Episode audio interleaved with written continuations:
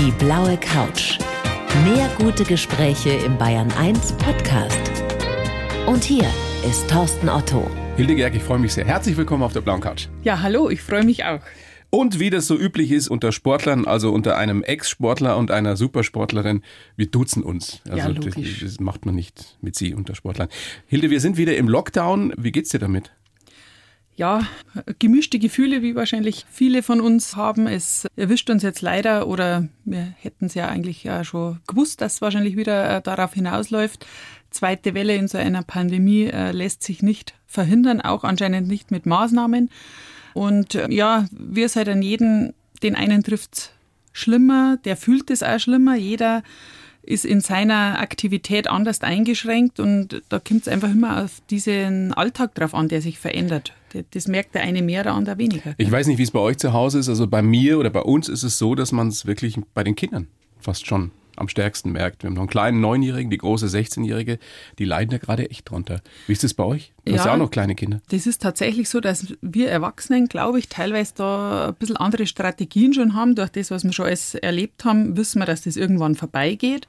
Das wissen jetzt die Kinder nicht so, die leben in dem Hier und Jetzt. Gell? Und zum Beispiel das Mädel, die hat ihre Pferdeln, da kann es hingehen, das, da ist jetzt nicht so eingeschränkt. Der Sohn, der spielt Fußball, der hat jetzt vorher dreimal in der Woche Fußballtraining, am Wochenende nur äh, ein Fußballspiel gehabt. Die Nachmittagsbeschäftigung war runter zum Sportplatz und sich da mit den Kumpels treffen.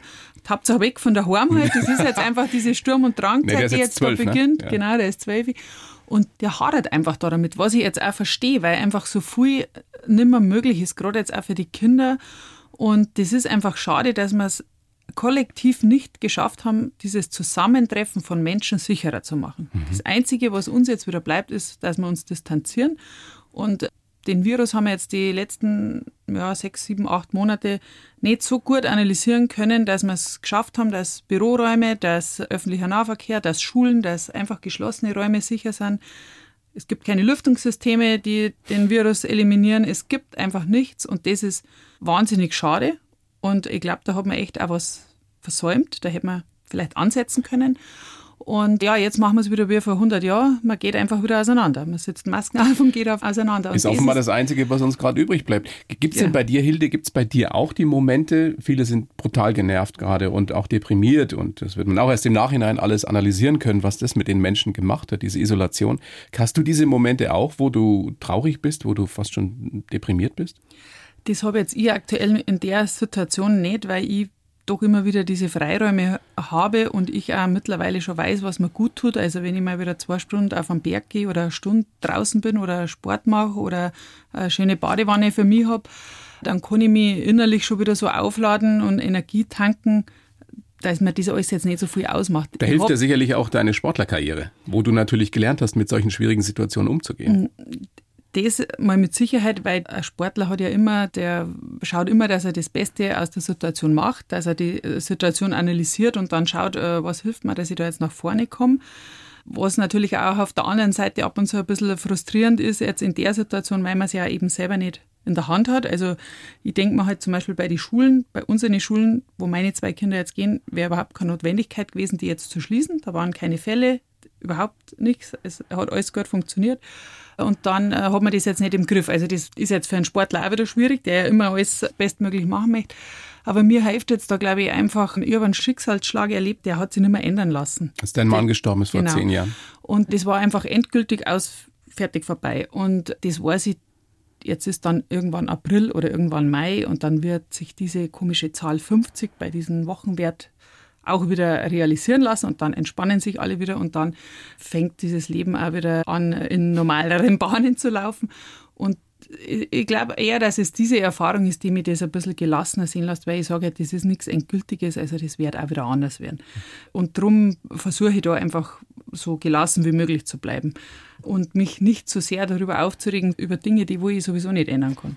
Du bist Coach, du bist Fitnesstrainerin. Hast du Tipps für Menschen, die sich da vielleicht schwer tun, eben sich was Gutes zu tun in so einer Zeit? Also du hast schon angesprochen, auf den Berg gehen. Das kann jetzt auch nicht jeder, sollte vielleicht auch nicht jeder machen.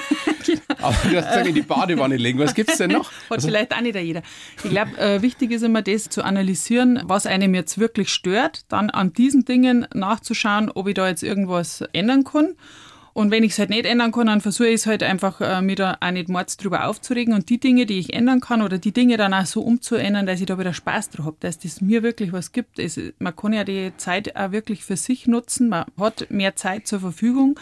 Wenn ich da natürlich acht Stunden am Tag drüber nachdenke, wie scheiße das jetzt ist, dass ich nicht in die Arbeit gehen kann, dann ändert nichts dran. Ich darf trotzdem nicht in die Arbeit gehen, aber ich kann halt da irgendwelche positiven Dinge dann machen. Also immer zu schauen, was tut mir selber gerade gut und wie kann ich diese Situation einfach ändern. Diese nach innen Schau und, und diese Ruhe, dass man das halt einfach für sich versucht zu nützen. Einfach versuchen, wirklich das Beste draus zu machen. Du lebst in Schönau am Königssee. Wunderschöne, eine der schönsten Gegenden Deutschlands, äh, der Welt vielleicht.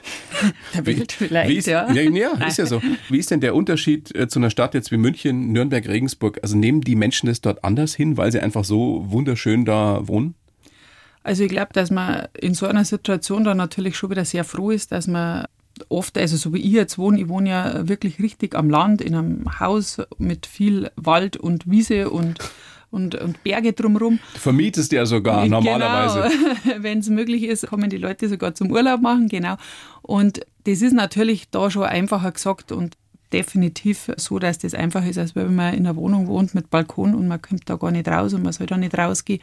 Da brauchen wir jetzt überhaupt nicht reden. Das ist ja auch das, dass man vielleicht eben auch für eine Stadt eigentlich andere Regeln bräuchte als wir fürs Land. Und man kann aber natürlich als oder die Politik kann natürlich jetzt da nicht zu kleingliedrig werden, weil dann wäre es auch wieder schwierig, ist ja eh schon oft, desto kleingliedriger das ist, das wäre oft zu verwirrend.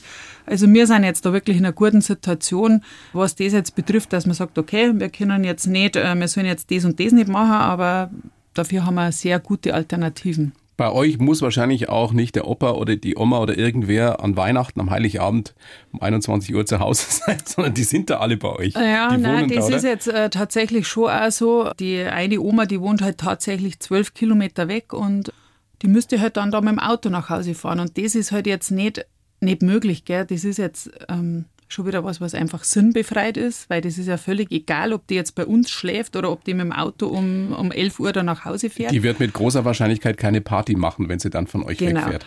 Aber es ist halt diese Regelung und da hilft jetzt das jetzt nichts. Da kann ich mich jetzt aufregen, wie ich mag. Ich mag natürlich die Oma nicht in diese Situation bringen, dass ich sage, du fährst um 11 Uhr erst heim, wir machen das jetzt so, dass das alles erst so, sondern wir gestalten halt den Abend auch so, dass das halt dann um 20.30 Uhr für die Oma okay ist, wenn die dann sich auf den Heimweg macht. Das ist halt leider so. Also der, ja, das ist jetzt schon wieder so ein Punkt, den ich sehr, sehr schade finde. Und da verliert man, glaube ich, halt auch die Moral der Leute, dass man das nicht ein bisschen familienfreundlicher nachgestalten könnte. Andererseits muss man natürlich sagen, das Virus kennt keinen Heiligabend, also dem ist das, das ist halt herzlich so. wurscht, ob das uns genau. wichtig ist. Wie ist es denn beruflich? Ich meine, ich weiß, du arbeitest ja in der Praxis deines Mannes mit, unter anderem. Der ist äh, Physio, also Physiotherapeut, der darf weiterarbeiten, oder? Genau, er darf weiterarbeiten. Ich mit meinem Personal Training kann natürlich jetzt nichts tun. War im Frühjahr ja schon so, ist jetzt natürlich seit November wieder so dass das Personal Training und auch das Gruppentraining nicht stattfindet. Da habe ich jetzt teilweise auf Online-Training umgestellt. Hat das gut funktioniert? Ja, die Mädels, die jüngeren Mädels sind da jetzt voll begeistert gewesen und das haben wir ganz gut hingekriegt. Da muss man sich natürlich auch einarbeiten, mhm. muss man da die Programme checken, mit was man es macht und die Einstellungen und dass das jeder gut sieht. Das sind natürlich jetzt Personen, mit denen ich schon viel vor Ort trainiert habe. Da weiß ich schon, auf was achten müssen. Wie ist es mit den älteren Leuten? Meine ältere Seniorengruppe, die habe ich da jetzt leider verloren, weil das ist jetzt natürlich nicht so einfach, dass man die ähm, über Handy da dazu schaltet. Das ist einfach so, gell? der mit diesen äh, sozialen Medien, auch nicht sozialen Medien, überhaupt mit diesen digitalen Medien da nicht so zurechtkommt, den verlierst du jetzt auf so einem Weg. Das ist, Andererseits ist so. kann man das immer lernen. Auch im höheren genau. Alter noch ist das möglich. Genau, also wenn es das ist übrigens auch für Grundschullehrerinnen möglich, das zu lernen. Echt? es ist jetzt tatsächlich so, wenn das jetzt da im Januar so weitergeht, dann mache ich mir da auch die Mühe, dass ich meine Damen das einfach erkläre oder dass wir es halt dann auf einen so einen Weg machen, dass das für die auch ganz einfach ist. Und das wird uns noch länger beschäftigen. Wie fit bist du eigentlich noch? Das habe ich mich gefragt in der Vorbereitung. Ich weiß, Fitnesstrainerin, aber jetzt bist du ja auch schon 39 plus. genau. Wenn du jetzt so einen Weltcup-Slalom runterfahren würdest, das, da ich gar nicht mehr durchkommen. Drei Tore, nein, überhaupt nicht. Also ich bin jetzt auch, sage ich mal, körperlich, ich bin ja total froh, dass ich diesen extremen Sport auch dieses Konditraining, dieses Fitnesstraining oder Athletiktraining, wie es jetzt im Leistungssport eigentlich heißt, dass ich das nicht mehr so extrem machen muss. Das ist ja, das habe ich ja wirklich lange und da sehr ausdauernd und viel gemacht, auch immer von diesen Verletzungen wieder zurückgekommen. Aber es hat mich halt auch immer interessiert, wie der Körper halt einfach also funktioniert und man hat da natürlich wahnsinnig viel Erfahrung gesammelt, jetzt gerade mit Verletzungen, mit Ernährung, mit wieder an dasselbe Level zu kommen wie vorher oder sogar besser. Und das hat mich eigentlich auch dazu bewogen, dass ich überhaupt dieses Thema mit dem Fitnesstraining und habe ja mal begonnen, Gesundheitsmanagement zu studieren. Da ist mir dann das dritte Kind quasi dazwischen gekommen und dann habe ich das in abgespeckter Form eben mit dem Trainerschein fertig gemacht. Und ich selber muss sagen, ich nehme mir oft nur zu wenig die Zeit, dass ich da wirklich wieder regelmäßig trainiere. Das ist halt jetzt so ein gesundheitserhaltendes Programm, was ich da mache, damit man nicht einmal das Knie, einmal das Kreuz, einmal der Nacken, einmal der, der andere Fuß wettert, weil man hat halt so seine Blessuren mit 45, das darf man ja sagen, ich stehe zu meinem Alter und ich schaue auch noch wahnsinnig gut aus. Unbedingt. Siehst aus wie 39, 39 plus. Und genau, also das ist immer so ein Thema mit dem Sport, da ist halt der innere Schweinehund, äh, den habe ich schon so oft überwunden und das geht halt manchmal nicht. Aber das macht nichts. Also wichtig ist einfach, dass man so an der Basis halt dran bleibt, diese ja, Rückenstabilisation und ähm, einfach, das, dass diese Alltagsgeschichten gut funktionieren. Darum habe ich auch Functional Training gemacht. Das ist dieses funktionelle Training, wo man halt einfach diese ganzen alltäglichen Bewegungen, die wo man so machen muss, einfach auch trainiert, damit man die, bis man 70 ist, 80 ist, schmerzfrei auch durchführen kann. Aber du hast ja eh Glück gehabt. Es gibt viele deiner Kolleginnen und Kollegen, völlig wurscht, in welcher Sportart, die auf diesem Niveau, auf Weltklasse-Niveau das ausgeübt haben, die mit Mitte 40 kaum mehr geradeaus gehen können, weil sie einfach so kaputt sind zum Teil. Darum habe ich immer einen Physiotherapeuten.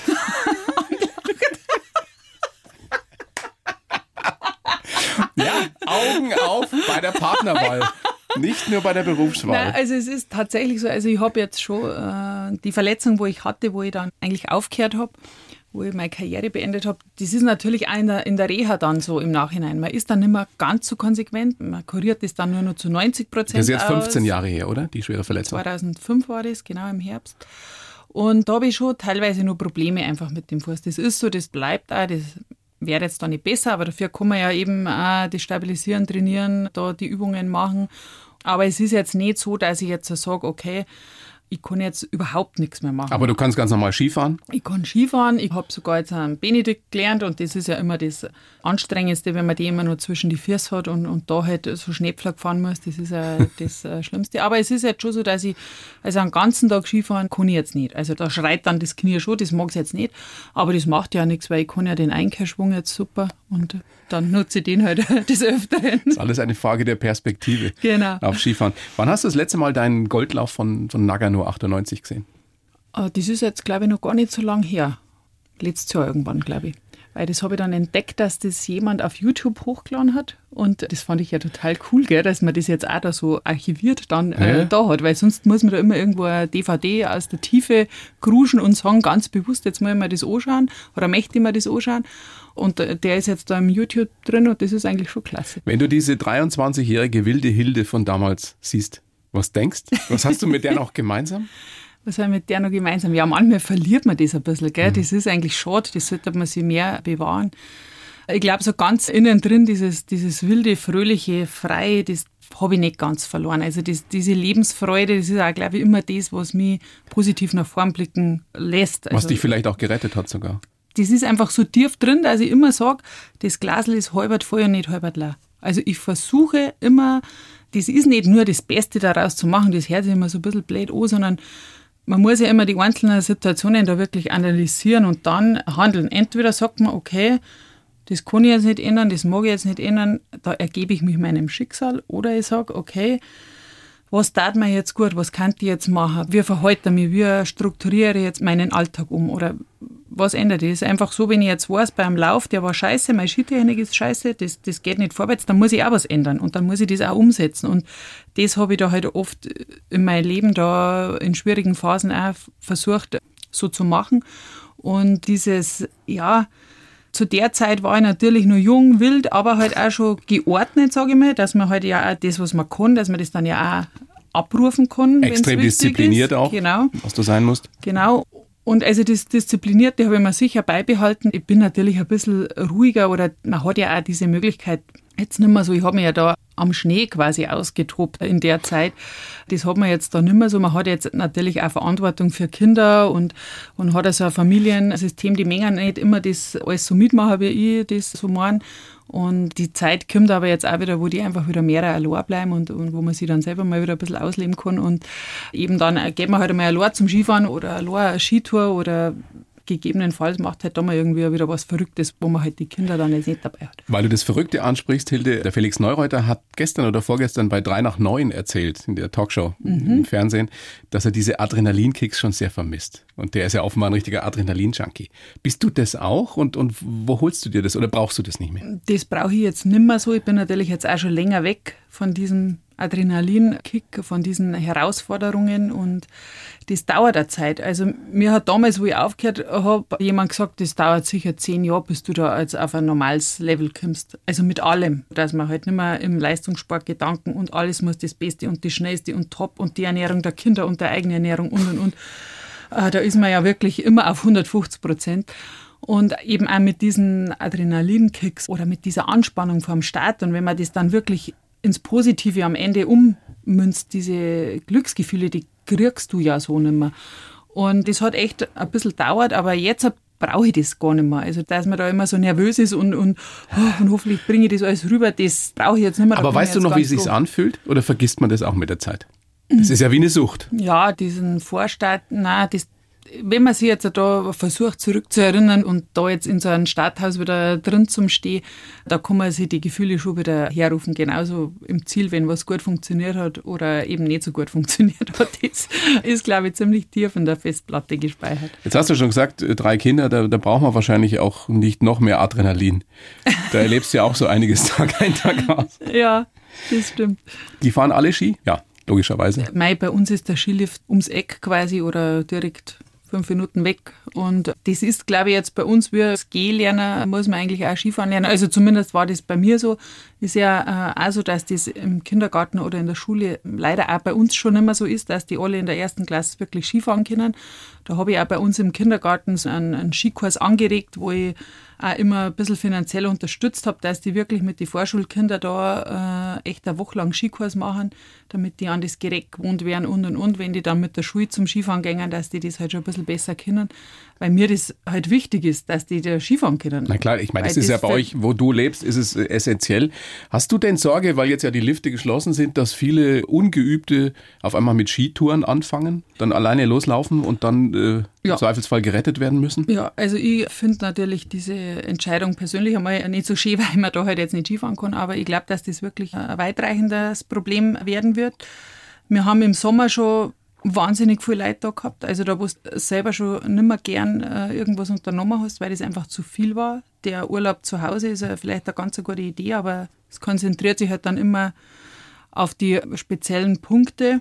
Und da es ja bei uns jetzt einfach noch nicht so üblich ist, dass man da so Online-Buchungssysteme für Parkplätze oder so irgendwas hat, wenn es zu ist, ist es zu, ist das halt wahnsinnig überlaufen gewesen. Und ich denke, dass das jetzt in die Weihnachtsferien ähnlich wird, weil die Leute die Kinder beschäftigen wollen, Klar, sich selber raus, beschäftigen ja. wollen man auch Sport an der frischen Luft ja auch gesund ist und das sollte ja auch möglich sein.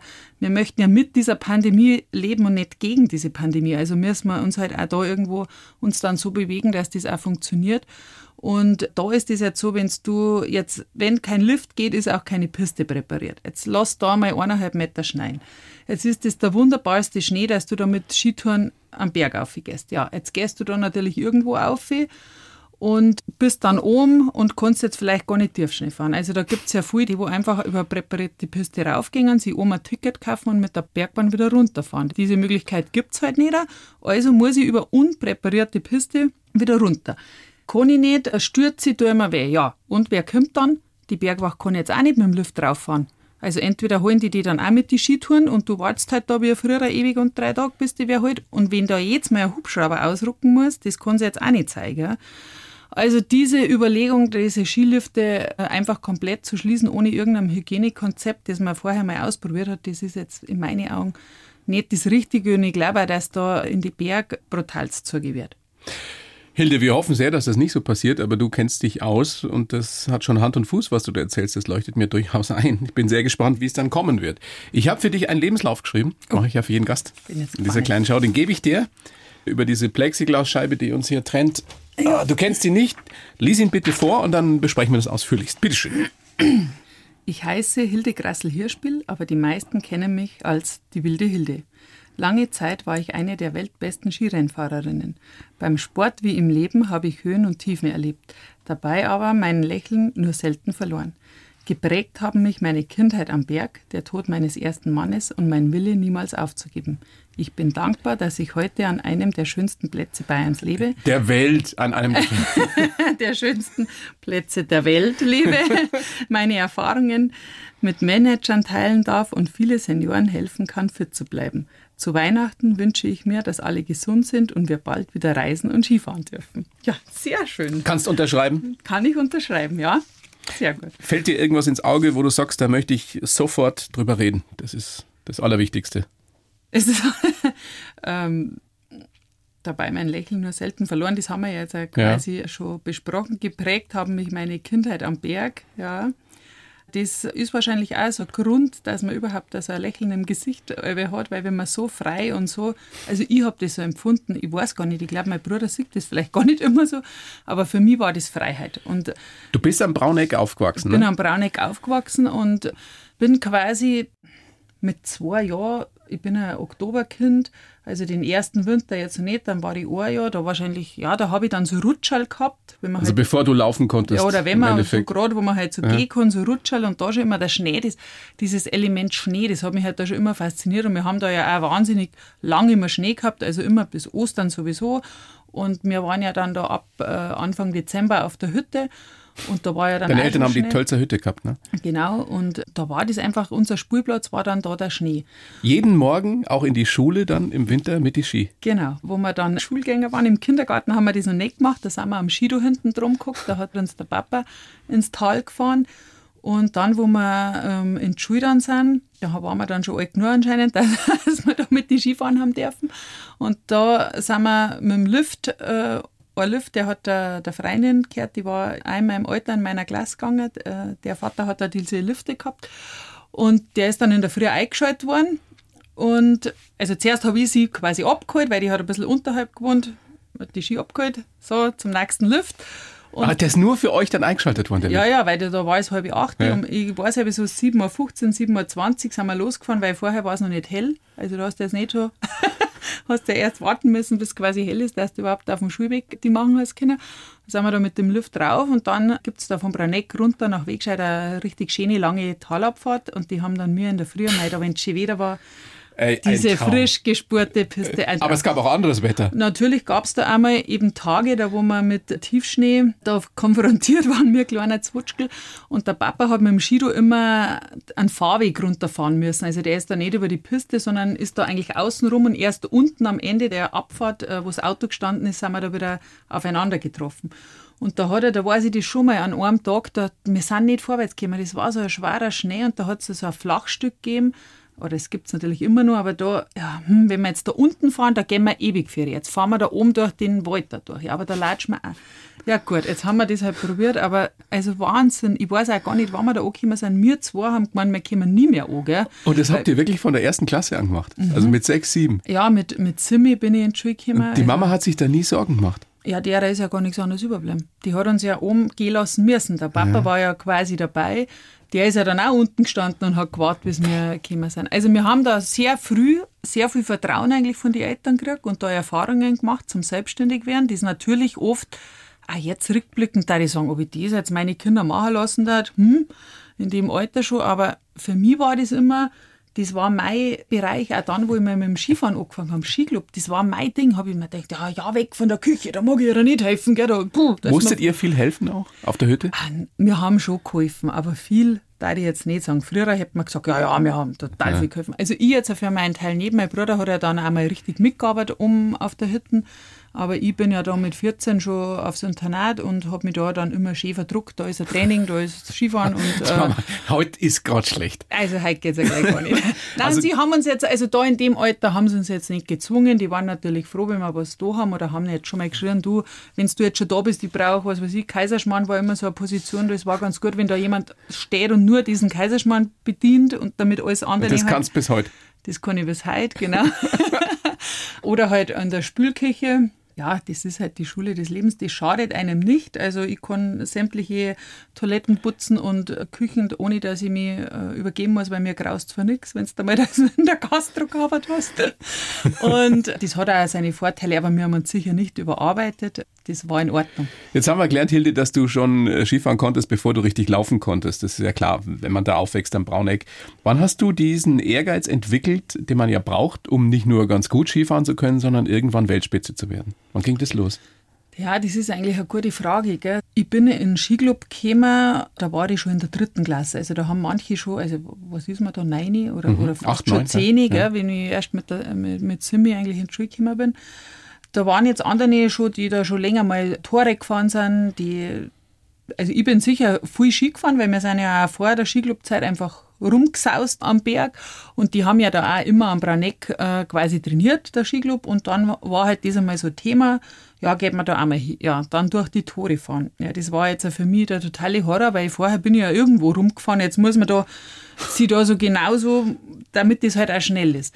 Ja, das habe ich da einfach am Anfang nicht hingekriegt und das hat mich schon gewurmt irgendwie, gell, weil mehr hätte ja das auch können.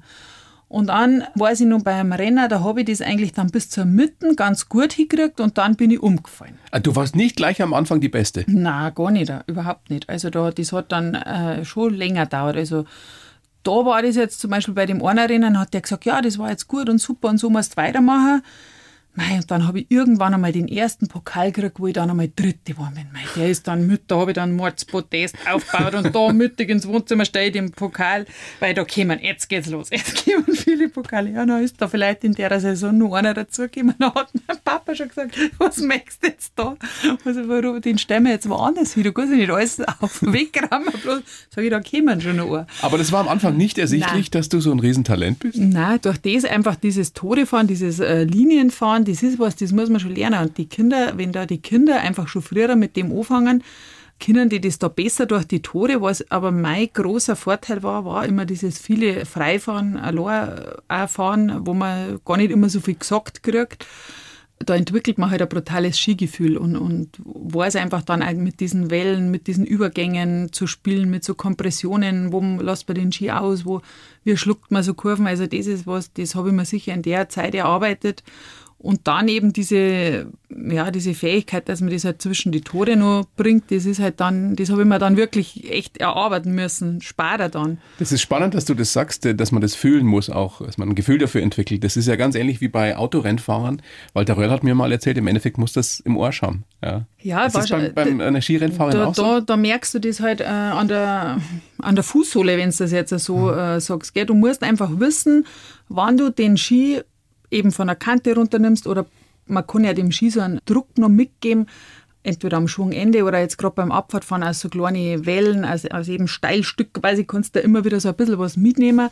Und das Gefühl, das entwickelst als Kind. Also das ist jetzt nicht, oder man hat es von Haus aus, gibt ja also Leute einfach, die da, und durch das, dass mir halt einfach, oder ich jetzt speziell halt da wahnsinnig viel da in dem Schnee unterwegs war mit, äh, mit Freifahren und überhaupt Skifahren, habe ich mir das sicher zu der Zeit da einfach angeeignet. Ein weiter Weg bis zum ersten Weltcupsieg 93, 94 dann im Super-G. 94. Mhm, äh, Im Grunde, ja, ich war 18. Das hat jetzt ja gar nicht so äh, lange gedauert, aber wenn man halt davon äh, ausgeht, wann man da mal in den Skiclub äh, eigentlich eintritt und wann man da schon die Rennen bestreitet und was man bis dahin schon macht, da geht man erstmal durch die Schülerjahre durch und am Ende von diesen letzten Schülerjahren, da stellt sich ja dann schon ein bisschen die Weichen, ob man das jetzt im, im Jugendbereich quasi noch weitermacht, weil die da der Aufwand einfach größer wird. Da ist man dann auch nicht mehr nur am Wochenende unterwegs, sondern auch unter der Woche. Da muss man uns mit der Schule halt auch koordinieren. Und da muss das auch immer alles funktionieren. Man muss gesund bleiben. Man muss einfach auch mit Trainern zusammenarbeiten können, mit denen, wo man kann oder die, was mit dir können. Das muss einfach matchen, weil sonst, ähm, ja, entwickelt man sich da auch nicht weiter. Wann hast denn du gewusst, Hilde, ich kann da mithalten mit den Weltbesten? Ja, das habe ich, hm, da habe ich mich auch gar nicht so ähm, ernsthaft, ich habe immer so diese kleinen Ziele gehabt. Also, dass man jetzt sagt, so am Ende von den Schülern, dass man da wirklich unter die besten Schüler dabei ist, weil dann hat man die Chance, dass man im nächsten Jahr in einem entweder CD-Kader oder D-Kader, also so eine Stützpunktmannschaft eigentlich ist oder die erste Mannschaft, die es jetzt im Skiverband quasi dann da so gibt. Das war jetzt damals das erste Ziel. Und dann hat in dem ersten Jahr Jugend war dann das Ziel, mein nächstes möchte man eigentlich schon C-Mannschaft sein. Da muss man jetzt schon schauen, dass man die und die Punkte fährt und und und. So war das dann immer. Dann war C-Mannschaft und ja, und dann ist das eigentlich losgegangen mit den Europacup-Rennen. Und da bin ich dann einmal mit einer ganz hohen Startnummer 64 oder 65, das war 92 im Januar, Februar oder so, bin ich dann auf Platz 3 für gefahren. Und das in einem Europacup, da wo viele äh, Weltcup-Fahrer dabei waren, weil das war der, der letzte technische Bewerb vor die Olympischen Spiele in Albertville damals. Und da habe ich mir dann schon gedacht, ja, wenn du jetzt da bei denen so dabei sein kannst, warum nicht auch bei einem Weltcup-Renner, gell? Aber wenn du dann ähm, ein Jahr später oder knapp zwei Jahre später äh, deinen ersten Weltcup gewinnst, hast du noch Erinnerungen dran, wie sich das angefühlt hat? Ja, ja, Als du ins Ziel fährst und auf einmal steht da hier Hilde Gerg, Erste? ja, das war ja also eigentlich ein skurriler Super-G. Erstens einmal ähm, von den Wetterverhältnissen her, da waren wir in der Sierra Nevada in Spanien und da hat es viel geschneit und dann war es da recht weich. Und die Etablierten haben alle gemeint, hintere Nummern sind da besser, weil der Wert ist dann schneller, gell, wenn da ein paar runtergefahren sind und so, weil es recht ein flacher Hang auch war. Und ich bin da ja zugelost worden, noch, bin da noch nicht so viel Super-Gs gefahren, zwei glaube ich vorher, und habe dann die Nummer sieben oder acht, sieben glaube ich. Und ja, da habe ich mir schon gedacht, ah, der Hang konnte man liegen, der Lauf konnte man liegen, das schaut eigentlich alles ganz gut aus. Und da habe ich einen Ski gehabt, den bin ich schon zwei Jahre lang gefahren. Das war einfach eine totale Rakete, gell? also der war eine Bombe. Ja, und dann bin ich da im Ziel und war halt Erste. Ja, gut, das ist ja schon mal lässig. Aber dann sind ja die Guten alle erst gekommen. Und dann denke ich, ja, was ist denn jetzt los? Gell? Das gibt's ja nicht. Jetzt gewinne ich da tatsächlich dieses Rennen. Und dann mit dem Preisgeld und alles. Gell? Also, das war natürlich furchtbar spannend. Also, gerade einmal 18-Jährige. Und ja, die Trainer haben dann gleich gesagt, der Cheftrainer, ja, jetzt tun wir aber auf dem Boden bleiben. Gell? Jetzt, äh, das war jetzt auch so sportlich ein bisschen ein Glück, dass du da jetzt gewonnen hast und hin und her. Hast du gefeiert richtig danach? Nein, da, eigentlich jetzt nicht, weil das war das war das Rennen nach dem äh, Garmisch-Rennen, wo die Ulrike Meier da tödlich verunglückt okay. ist. Und da waren jetzt die Österreicherinnen zum Beispiel gar nicht ähm, vor Ort und die, ja, das war, eine, war einfach auch so ein Rennen, das war ein bisschen, mm, ja, so unter einem, ja, nicht komischen Ding, aber natürlich unter Einfluss einfach des Geschehens, was da in Garmisch war. Und äh, da ist jetzt nicht so gefeiert worden. Ich für mich aber selber, durch das, dass ich die Meier Ulrike nicht persönlich so gut gekannt habe, ich war da natürlich geschockt, dass sowas passieren kann. Da brauchen wir überhaupt nicht reden. Ist ja immer nur eine der brutalsten Tragödien, die im alpinen Skisport überhaupt passiert sind. Aber mir hat das jetzt quasi in meinem Tun als Skifahrerin nicht so beeinflusst durch das, dass ich einfach die Uli, die war glaube ich, zehn Jahre älter wie ich, mit der habe ich da persönlich noch nicht so viel Kontakt gehabt zu der mhm. Zeit einfach und dann bringt die das da nicht so durcheinander. Aber wir sind dann da, glaube ich, auch wieder abgereist gleich. Ich weiß nicht, ob da Abfahrt, die war dann, wenn dann vorher. Aber ich für mich war natürlich da total, uh, jetzt bin ich angekommen. Da so mittendrin, oh, dann kriegst du ja da das Geld, das ist ja da auszahlt worden und das war halt natürlich alles super spannend da. Und jetzt plötzlich bist du da Weltcupsiegerin und der nächste Super-G war dann der bei den Olympischen Winterspielen. Ja, das war natürlich jetzt auch nicht alles so förderlich. Haben wir hier die nächste Olympiasiegerin? Ja, ja. Es war natürlich 94 eine noch nicht so. Eine Menge Schlagzeilen. Es hat ja noch, hat noch vier Jahre gedauert. Ja, genau. Naga, nur 98. Ja. Wie ist dieses Gefühl, wenn man Olympiasiegerin ist und die Hymne wird gespielt? Für dich? Und schauen 10, 15 Millionen Menschen zu. Ja, das ist da jetzt da eigentlich gar nicht so bewusst. Damals in Nagano war diese Siegerehrung, wo die Hymne äh, gespielt wird, erst ein paar Tage später. Also da haben wir nur einen Riesenslalom dazwischen gehabt und dann nach dem Riesenslalom sind wir dann da, glaube ich, nach Nagano runtergefahren und da waren da mehrere Siegerehrungen auf einmal. Und das ist eigentlich alles viel schnell gegangen. Ja. Also man ist da, wir haben überhaupt, glaube ich, einen Stress gehabt, dass wir überhaupt pünktlich zu den Siegerehrungen kommen, weil es da dann so zum Regnen angefangen hat oder zum Schneien und das war alles irgendwie verstopft von den Straßen, an das kann ich mich noch so erinnern. Und dann, ja, jetzt seid ihr dran und dann die Kathi mit dem Riesenslalom und dann da noch die Kombi und da war ja alles auf einmal quasi. Also Riesenhektik. Das heißt, genau. du konntest das gar nicht genießen? Ja, schon dann letztendlich, ah ja, jetzt bin ich dran, aber dann, ja, dann stehst du da rum, naja, jetzt hat die Wahnsinn, jetzt stehe ich da und für mich wird da die Hymne gespielt und sollst jetzt mitsingen, sollst nicht mitsingen, sollst warnen, sollst nicht warnen, man ist ja da natürlich so zerrissen. Also ist einem schon bewusst, dass da Millionen Menschen gerade schauen, was macht die Hilde in ja, dem Moment. Oder halt zumindest die daheim war mir schon klar, dass die jetzt alle zuschauen. Und halt also für dich selber, du hast gewusst, das ist ein Moment, den erlebst du jetzt da, du weißt nicht, höchstwahrscheinlich wirst du nicht nochmal erleben, also man möchte das auch immer alles aufsaugen, aber das ist eigentlich für einen Mensch gar nicht möglich, dass man das alles wirklich so ganz bewusst dann so bei sich behält. Also mir ist jetzt da der letzte Teil von dem Rennen, ist mir tatsächlich noch viel mehr drin, dieses über die Ziellinie fahren und dann da, oh, jetzt bin ich da Erste und dann war ja noch wer umgestanden, die Deborah Campagnoni damals und aber mir war da schon, oh, jetzt, jetzt habe ich auf alle Fälle Medaille, Silbermedaille, das war schon das Höchste, weil habe ich noch nicht gehabt, vorher habe ich zwei Bronzemedaillen gehabt bei der bei Weltmeisterschaften und von der Kombi eine da bei den Olympischen Spielen schon und jetzt Silber ist ein Traum. Und dann, wo den auch noch gekommen ist, dann war das sowieso alles so, jetzt ist die langsamer, oh Gott, jetzt bist du Olympiasiegerin. Oh. Dann habe ich immer diese Anzeigetafel angeschaut, und das merke ich mir jetzt. Das war mir schon irgendwo bewusst. Aber was dann alles gekommen ist, das kann man gar nicht, man kann es leider gar nicht so greifen, wie man es gerne hätte. Aber diese Bilder hast du immer noch vor deinem inneren Auge. Das heißt, du kannst die jederzeit abrufen. Ja, das schon. Und dann geht es dir wieder gut, falls es dir mal überhaupt Ja, ich glaube, äh, man merkt das auch, wenn man darüber erzählt, dass das schon so dir verankert ist, dass man da wirklich äh, diese Glücksgefühle, die spürt man einfach. Ja. Deine große Karriere ging 2005 zu Ende, weil du eben schwer verletzt warst. Dann weiß man auf einmal, also wird einem wahrscheinlich nicht sofort bewusst, aber nach ein paar Wochen, ein paar Monaten, man wird in seinem Leben nie wieder irgendetwas auch nur annähernd so gut können wie das. War das für dich jemals ein Thema? Dich das frustriert? Das, das hat zu jetzt wissen? mich äh, überhaupt nicht frustriert. Da habe ich mir auch noch nie Gedanken drüber Echt gemacht. Nicht? Nein, weiß ich nicht warum. Also habe ich jetzt so in dem nicht gehabt, weil für mich war ja sowieso klar, da wo ich jetzt aufgehört habe, ich hätte da ein paar Monate später halt äh, zwar, aber da hätte ich sowieso aufgehört, einfach auch irgendwo aus dem Inneren, dass man sagt, das klang jetzt einfach, gell? Eben immer man, man geht schon ähm, Einschränkungen ein oder, oder man hat jetzt, was weiß ich, jeden Tag in der Früh sein Training. Seine vier, fünf Stunden, dann macht man ein bisschen Pause, dann trainiert man wieder zwei, drei Stunden, wenn man jetzt den Sommer nur hernimmt, gell, dieses Konditraining. Das, wo ja kein Skifahrer mag, weil der mag ja eigentlich Skifahren. Also in erster Linie mal.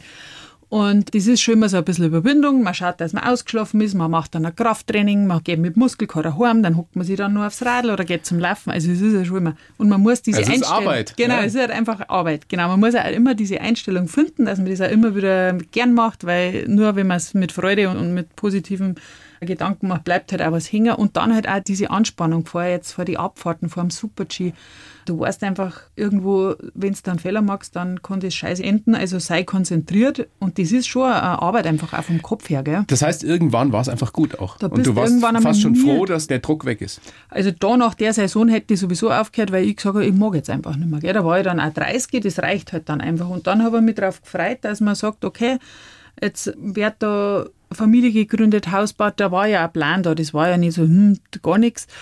Und Natürlich, das ist jetzt schon so, wenn ich da gerade mit dem Personal Training oder wenn man da so Dinge macht und wenn ich es dann jetzt kriege ich ja eins zu eins jetzt bei meinem Mo immer gespiegelt, der ist in seinem Beruf top. Also der macht da Leistungssport, gell? der ist da fanatisch in seinem Beruf. Wenn er irgendwas nicht weiß, dann wird er sofort gelesen und der trainiert ja und, und therapiert ja auch Leistungssportler, weil er sich eben auch wirklich total gut auskennt und das auch mit Leidenschaft macht. Und da denkst du dann schon, ja, freilich, ähm, da kommst du nicht mehr hin. Da bin ich jetzt auch schon zu alt, dass ich mir das jetzt noch anlernen darf. Aber das fehlt dir auch nicht. Dieses Bewusstsein, ich gehöre zu den Allerbesten in dem, was ich da tue? Nein, das macht jetzt nichts, weil ich habe einfach meine Familie, mein, das, was daheim ist, das ist jetzt, ich habe sehr, sehr viele kleine Baustellen, sage ich mal, und ich bin in keiner die Beste. Das macht aber nichts. Aber in dem, was ich so tue, bin ich trotzdem glücklich. Also, das ist schön zu hören, weil viele Leistungssportlerinnen oder Leistungssportler, die leiden darunter ein Leben lang. Also bestes Beispiel würde ich mal sagen Boris Becker, ja, der einfach nie wieder was so hingekriegt hat wie Tennis. Ja. ja, das ist jetzt natürlich, haben die nochmal eine ganz andere Rückmeldung gekriegt von einem Sport ähm, auf einer Person reflektiert, gell, als wir das jetzt vielleicht mir Alpinen Naja, ihr wart schon auch, oder speziell du warst schon auch ziemlich im Fokus damals. Mit Ja. Katja Seitzinger, Martina Ertel, ihr wart schon also Ja, sehr, sehr populär. Das stimmt schon, aber der Skisport ist einfach noch was, was man sich erarbeiten muss. Und ich glaube, auch so wie wir halt aufgewachsen sind und groß geworden sind, wir sind ja nicht schon mit zehn oder elf Jahren in irgendein Internat und Elite und gefördert und alles wird da nur zubetragen. Natürlich ist man schon in so einer gewissen Blase, weil ja der Verband dann auch immer viel vorgibt, viel organisiert. Das, ja, aber das lernt man recht schnell, wenn man dann einmal mit Kindern in Urlaub fliegt, dass man sich selber Flüge bucht oder so halt irgendwas. Und ich glaube, natürlich bin ich schon einen Schritt erwachsener geworden, da wo damals der Wofall gestorben ist, das war natürlich schon, pff, da hilft dir keiner, da musst du dann schon selber helfen. Da wärst du schon erwachsener Das ist oder jetzt, selbstständiger wie vorher, gell? das ist definitiv schon so. das ist jetzt zehn Jahre her. Du bist ein total optimistischer Mensch. Du bist eine Kämpferin, die immer wieder aufsteht. Und es gibt dann einen Moment in deinem, in eurem Leben, der von einer Sekunde auf die andere alles ändert. Er hatte ähm, einen Aortariss beim Autofahren und ist so gestorben. Wie kann man, wir wollen gar nicht darüber sprechen, wie schrecklich das damals alles in diesem ersten Moment war und wie unbegreiflich, aber wie kann man lernen, damit zu leben? Wie hast du es geschafft, nicht zu zerbrechen dran? Ja, das ist jetzt eine gute Frage, aber es gibt ja einfach diese Trauer, da gibt es ja auch sehr, sehr viele Bücher drüber, äh, die man halt irgendwo auch durchleben. Trauerarbeit heißt es ja da werden auch in verschiedensten Stufen ähm, da auch beschrieben. Und ich habe jetzt schon versucht, dass ich von Anfang an, ja, das ist dann wieder der Sportler, dass man das jetzt angeht, aktiv, dass man da trauert, aktiv Konntest trauert. du das gleich trauern? Ja, ich weiß jetzt nicht. Zuerst ist man natürlich schon mal in dieser Schockstarre, in diesem, äh, ich bringe gar nichts mehr zusammen. Und, und ich habe aber dann irgendwann gemerkt, jetzt, wenn du so weiter tust, dann läuft dir das aus dem Ruder. Da waren die Kinder ja 13 Monate und zweieinhalb Jahre und dann fährt der eine mit dem Radl da runter und der andere stürzt da die Treppen und ich gedacht, nein, also das, so funktioniert das nicht. Du musst jetzt da irgendwas ändern, weil das ist mir halt auch irgendwann klar geworden, ich selber ändert mich jetzt nicht. Also ich und auch die Sonne geht auf und, und, und der Tag geht auf und das Einzige, was jetzt anders ist, ist, dass der Wofel nicht mehr da ist. Aber die Kinder brauchen dich. Das heißt, du musst es Genau. funktionieren. Also das ja? war natürlich schon jetzt in dem Fall sehr, sehr positiv und da bin ich meine Kinder auch immer dankbar, dass wir die da braucht haben und gefordert haben und und auch einfach dieses, dass ich jetzt da was verarbeite und da, also ich bin das Thema wirklich angegangen und habe jetzt da versucht zu trauern, mir Hilfe zu holen, wenn ich nicht mehr weiter gewusst habe und, und das habe ich auch nach wie vor, das verändert einen natürlich. Das ist ein Schicksalsschlag, das kann ja gar keiner brauchen. Gell? Wenn man sich das jetzt, wenn man es einfach so mal vorliest, dann denkt man sich, oh Gott, eine junge Familie, gerade zwei kleine Kinder und dann passiert sowas. Aber die Essenz daraus war jetzt schon immer so, dass ich versucht habe, am Anfang habe ich gesagt, ja, der Wofall und ich, wir wollten die Kinder äh, fröhlich die Natur zeigen, wir wollten die ähm, glücklich aufwachsen sehen, wir wollten für die einfach da sein. Und dann habe ich halt einfach versucht, dann mache halt ich das jetzt und in seinem Sinn so. Also man sucht sich dann in jeder Phase ja immer so was, was einen dann motiviert. Und das ist mir, sage ich mal, zu 90 Prozent immer ganz gut gelungen. Und wenn es mir nicht gut gegangen ist, dann habe ich immer wieder jemanden gefunden, der mir zugehört hat. Du hast Hilde damals geschrieben, wir glaubten, wir hätten noch so viel Zeit. Ja, Dieses klar. Bewusstsein, dass man in so einer Situation dramatisch entwickelt, dass von einer Sekunde auf die andere alles anders ist. Hat es dazu geführt, dass du anders aufs Leben guckst auch? Also bestimmt, das glaube ich jetzt schon, weil gerade dieses Zeitthema, also dass Zeit einfach das Wichtigste ist, was man miteinander verbringen kann, das ist so. Und die kommt nicht wieder. Nein, genau das, was man jetzt auch nicht gemacht hat, das ist halt einfach weg. Und wir haben ja grundsätzlich eigentlich schon sehr viel Zeit miteinander verbringen dürfen, durch das, dass wir ja im Team jahrelang auch im Team gereist sind und er und ich Einblick in sein Leben, in sein Berufsleben auch gehabt hat und er natürlich in meins auch, das sogar miteinander gestaltet haben, haben wir da schon sehr, sehr viel Zeit miteinander gehabt. Das, was wir ja immer wollten, ich habe ja damals auch gesagt, wo wir da so zusammengekommen sind, habe ich mir gedacht, das ist noch viel Da warst zu du noch früh. ganz jung, da warst du 18, glaube ich. Ja, 18, 19 und da habe ich mir immer gedacht, ah, das ist alles noch viel zu früh. Heiraten kann ich den ja sparen noch irgendwie, aber das war halt dann da so. Und dann das eigentlich, dieses Familienleben, das Nimmerreisen, das der Wofall hat ja damals auch gesagt, ich bin jetzt total froh, dass du jetzt aufhörst, weil jetzt mag ich dir dann nimmer zuschauen. Gell? Und wenn, ist ja klar, wenn äh, die Frau, äh, die du liebst, dann da wieder mit einem kaputten Fuß und da kaputtes Knie und so daherkommt, das ist jetzt einfach auch, glaube ich, nicht so lustig. Und das ist halt das, da wo ich mir schon gedacht habe, unser gemeinsames Leben hat halt einfach eher mehr mit Sport zum Tor gehabt ähm, und, und mit dem ganzen Thema, als wir jetzt dann eigentlich mit der Familie. Das ist halt leider schon so, ja. Ich habe gerade vorhin noch im Radio Herbert Grönemeyer, Der Weg, gehört. Das ist ja dieses Lied, in dem er ja auch den Tod seiner Frau verarbeitet. Und da heißt es im Text, ich gehe nicht weg, ich habe meine Frist verlängert. War dir sofort klar, dass du weiterleben kannst? Ähm, ja, das jetzt eigentlich schon. Also da gibt es natürlich äh, Momente, da wo man schon mal denkt, das funktioniert jetzt nicht mehr und, und diese Phasen, diese Trauerphasen und diese depressiven Phasen, ich darf es jetzt bei mir aber nicht in die depressive Schiene legen, weil ich da Gott sei Dank halt so, das hat man oder das hat man nicht. Gell? Da muss man so dankbar sein, wenn der Kopf oder das ganze System eben nicht so darauf reagiert, dass man so richtig depressiv wird, dass das in einer Krankheit sich manifestiert. Und da bin ich total dankbar, dass das nicht so war, aber das sind natürlich schon oft so schwere, schwarze Wochen, da wo du denkst, du kommst überhaupt nicht mehr raus. Und dann musst du die da wieder durcharbeiten, entweder wieder irgendeinen Kasten ausrammen oder irgendein Zimmer umrammen oder irgendwelche ja. Lieder tausendmal anhören. Ja, einfach, dass man da, man braucht einen Platz für den Mensch. Das ist jetzt nicht mehr dein Partner, das ist nicht mehr dein Ehemann, aber er hat mich ja so lange in meinem Leben begleitet und der ist auch irgendwo alle noch da. Der ist bis jetzt da. Ja, da wird dann schon wieder äh, einmal, wenn ich jetzt ah, da mit den Kindern ist halt oft so, Entschuldigung, ihr zwei, dass ich euch da äh, hernehme, aber da ist halt natürlich diese Vaterrolle, da vermissen ich halt natürlich am meisten, weil das ja genau das ist, wo man sich am meisten halt auch austauscht oder das, wo man auch nicht ersetzen kann, in Anführungszeichen. Und da kriegt man halt keine Meinung von dem Mensch. Und das muss ich mir halt dann selber zusammenreimen. Oder man bespricht es natürlich jetzt mit dem neuen Partner, das ist auch klar. Aber das ist ja für den sicherlich auch schwierig gewesen, oder? Damit Ja, da war er schon sehr mutig. Ja. Also es war, glaube ich, auch zu der Zeit, wo wir uns kennengelernt haben, schon so, dass ich einfach für den Wofall da schon, wenn man das jetzt nochmal so sagen kann, einen Platz gefunden habe für mich, wo er nicht mehr an meiner Seite ist, wo er nicht mehr mein Partner ist, sondern einfach ähm, äh, ein, äh, ein verstorbener Mann oder ein Ex-Partner. Mit einem Platz in deinem genau, Herzen. Genau, oder wo auch immer, im Himmel oder sonst irgendwo. Auf Wolke 7, habe ich oft gesagt, da sitzt jetzt Oma auf Wolke 7 und ich komme da blank. Gell? Also diese Zwiegespräche waren äh, oder sind vielleicht jetzt auch ab und zu, jetzt ist nicht mehr ganz so viel, aber am Anfang spricht man da halt auch viel und schimpft und tut und werkt und denkt sich schon, ja toll, was der jetzt aus dem Stab gemacht. Was aber auch ganz wichtig ist, weil man kann ja nicht eine Beziehung, die normal endet, also ist ja auch nicht immer alles normal, aber die hat ja irgendwann einmal hat man sich auseinandergelebt, irgendwann hat man mal gestritten, irgendwann, man liebt sie einfach nicht mehr. Aber da hast du ja einen Punkt, der endet abrupt und du hast jetzt nicht dich so lang zerstritten schon oder denkst, ja, jetzt ist er eh gut weiter oder der regt mir eigentlich her auf, wenn er da rum ist, sondern das muss da ja dann auch, und wenn jemand stirbt, muss man ja aufpassen, dass der nicht so verglorifiziert wird, gell? weil das passiert ja auch dann manchmal, dass da alles gut war und darum habe ich da oft auch mal geschimpft.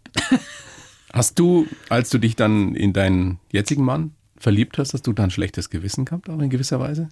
Nein, schlechtes Gewissen habe ich jetzt da gar nicht gehabt, weil ich da mit dem Wofall zwar jetzt nicht in Bezug natürlich auf seinen Tod auch schon mal gesprochen habe. Ähm, eine Cousine von mir, die hat einen Autounfall gehabt, das war schon 96 und die waren da gerade am heiraten, da war ein kleines Baby da und da hat man da so oft dann auch drüber gesprochen, Mensch, der Mo, der eigentlich zurückbleibt, ist auch Wahnsinn, gell? Nicht jetzt natürlich das kleine Kind und, und die Eltern und einfach überhaupt die Familie und der Verlust natürlich um die Person, aber hoffentlich schafft es der, dass er irgendwo wieder glücklich wird und einfach auch wieder Familie hat und so, weil das war auch irgendwie so gefühlt damals auch so ein Traumpaar, wo man gesagt hat, ja, die heiraten jetzt und die bleiben ewig beieinander und dann passiert halt sowas. Und da haben wir da oft drüber gesprochen und da ist halt auch einmal der Satz gefallen, so, ja, du, gell, wenn jetzt einmal ich wirklich sterben da brauchst du nichts denken, wenn du wieder einen Partner hast. Also das war jetzt sowas, da wo wir schon mal drüber geredet haben und das ähm, hat mir da natürlich schon auch geholfen, dass ich da kein schlechtes Gewissen habe. Weil, wenn er jetzt noch gelebt hätte, war es jetzt halt nicht so der Hit gewesen. Entschuldige, Hilde, aber der, ja. der, der muss, da muss ich jetzt lachen und das, das befreit ja auch in gewisser Weise, weil es ja schon immer noch ein heftiges Thema ist. Aber das war jetzt nicht so der Hit gewesen. Nein, genau, aber das sind natürlich, man hat, wie du sagst, also das ist ja richtig, dass man sowas auch anspricht, weil das tragt jeder ein bisschen mit rum. Kann ich, darf ich, soll die, wann kann ich? Am Anfang kommst du da sowieso vor wie eine Aussätzige, ja, Witwe. Ich habe ja die Namen, hab ich, also dieses Wort, das habe ich überhaupt nicht aussprechen können. Und ich bin dann auch ein bisschen später 2012, 2013 mit der Nikolaides Stiftung eigentlich in Verbindung gekommen. Durch das, dass ich mit die Martina München-Nikolaides angesprochen habe, ob ich Schirmherrin für ihren Spendenlauf machen würde. Und die betreuen. Ähm, Thomas Müller ist da auch sehr engagiert. Genau. Die betreuen eben trauernde Witwen, Witwer und halt auch Kinder. Und das war dann eigentlich nur mal so eine Erfahrung. Da gibt es eigentlich auch total viele Leute, die äh, dieses Schicksal schon mitgemacht haben und auch, was ich ja immer sage und wo ich auch dankbar bin, mir hat das nicht in finanzielle Schwierigkeiten gestürzt, gell? weil das ist natürlich, wenn ein Hauptverdiener von, von einer Familie wegfällt, das sind Dramen, was sie da abspielen oft. Gell? Und das Problem habe jetzt ich in dem Sinn nicht gehabt. Und da eben mit der Stiftung, mit der Stiftungsarbeit, mit diesem Lauf, wenn man da in dieser Community dann einmal zusammenkommt, da hat man eine ganz andere Ebene und Basis, wenn man da miteinander spricht. Da ist das alles so normal. Gell? Also da ist das so, da ist keine drin, die da nicht auch denselben Schicksalsschlag quasi schon gehabt hat. Und die, wo nicht weiß, du, wenn es dir da schlecht geht, meldest dich da, wenn du da was brauchst, meldest dich da. Und also das ist einfach eine sehr, sehr angenehme Atmosphäre. Für und ganz, ganz wichtige Geschichte. Genau. Und dass das diesen Menschen halt, geholfen wird, dass man sich auch austauschen kann einfach nur. Genau. Und die haben eben auch eine Online-Beratung übers Telefon und die äh, Menschen, die am anderen Ende des Telefons sitzen, müssen ja auch bezahlt werden. Das macht jetzt eben die Stiftung aus ihren Geldern. Und das ist nämlich auch ein Problem, wenn du jetzt wirklich in, in Young Wings heißt die Stiftung, ne? Die genau, Organisation. ja, genau. Nikolaides Young Wings Stiftung. Und äh, wenn du da jetzt nämlich ein aktuelles Problem hast oder ein akutes Problem und du bräuchtest jetzt mal einen Austausch, einen professionellen Psychologen oder sowas, ja, da wartest du erst einmal drei Monate, weil unser Gesundheitssystem hat jetzt da keine Lücken für gerade aktuell schnell in depressive Stimmung fallende Leute, die kommen dann entweder stationär oder warten halt drei Monate. Und da greift halt diese Stiftung. Und das ist äh, wahnsinnig wichtig, was die machen. Die bauen jetzt auch, da hat die Martina so lange rum, du bist das jetzt hingekriegt, da wäre jetzt ein Sternenhaus baut, da jetzt auch in München, wo man dann eben mit seinen Kindern da mal hingehen kann, weil ich habe jetzt Oma und Opa gehabt, wo die Kinder dann einmal schlafen haben können, dass ich mich mal erhole, dass ich mal mich um mich selber kümmert. Aber das haben ja auch viele nicht, gell? Und die kennen dann da, also war das Ziel, dass man dann, dann einfach einmal eine Woche dort verbringt. Die Kinder werden professionell betreut und einen selber wird gekocht und mit einem selber wird geredet und man kann einmal ein bisschen durchschnaufen, weil die Verantwortung, die hat man dann plötzlich ganz allein auf seine Schultern, muss da Entscheidungen treffen, da wo man überhaupt nicht weiß, dass das überhaupt gibt, dass man so eine Entscheidung treffen muss. Und da ist man jetzt, also das kann ich mir jetzt schon vorstellen, wenn man sonst vielleicht nie so in der Verantwortung ist oder Entscheidungen treffen muss, dass man da einfach Probleme dann auch damit kriegt. Hilde, vielen, vielen Dank für deine offenen Worte. Und das ist wirklich eine ganz, ganz wichtige Geschichte, dass wir darüber sprechen und auch gerade so diese Young Wings Stiftung ansprechen, weil die für viele Menschen vielleicht die letzte, die einzige Rettung auch sein kann.